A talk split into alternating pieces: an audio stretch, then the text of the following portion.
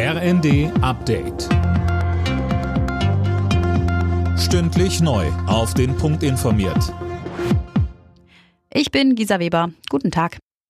Das Gespräch von Vertretern der Landwirtschaft mit den Ampelfraktionsspitzen ist ohne konkrete Ergebnisse geblieben. Auch nach der Großdemo der Bauern in Berlin will die Bundesregierung an den schrittweisen Subventionskürzungen beim Agrardiesel festhalten. Der Chef des Bauernverbands, Joachim Ruckwied, will das nicht hinnehmen und hofft auf weitere Gespräche. Diese Steuererhöhung, die muss vom Tisch. Wir würden den teuersten Agrardiesel neben den Niederländern in ganz Europa fahren. Und im Anschluss müssen wir dann Dinge besprechen, die schon länger nicht gelöst sind.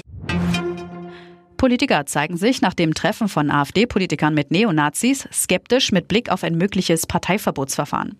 Die saarländische Ministerpräsidentin Rehlinger und Hamburgs Bürgermeister Tschentscher von der SPD warnen vor einem Scheitern eines solchen Antrags. Bundeslandwirtschaftsminister Özdemir von den Grünen sagte bei NTV, man wäre erfolgreicher, wenn die Juristen ein Verbot prüfen und die Politiker ihren Job besser machen. Remigration ist das Unwort des Jahres 2023. Das hat eine Jury aus Sprachwissenschaftlern bekannt gegeben. Philipp Rösler mit den Einzelheiten. Das Wort ist ein rechter Kampfbegriff und beschreibt beschönigend eine menschenunwürdige Abschiebepraxis, heißt es von den Sprachexperten. Zuletzt war Remigration nach einem Treffen von AfD-Politikern mit bekannten Rechtsextremen in den Schlagzeilen. Auf Platz zwei der Wahl kam das Wort Sozialklimbim im Zuge der Diskussion um die Kindergrundsicherung. Und auf Platz drei landete Heizungsstasi für Stimmungsmache gegen Klimaschutzmaßnahmen. Auf Island herrscht nach dem erneuten Ausbruch eines Vulkans im Südwesten des Landes angespannte Ruhe. Der Lavafluss hat nachgelassen.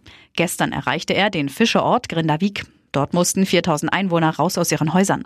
Mehrere Gebäude brannten ab. Alle Nachrichten auf rnd.de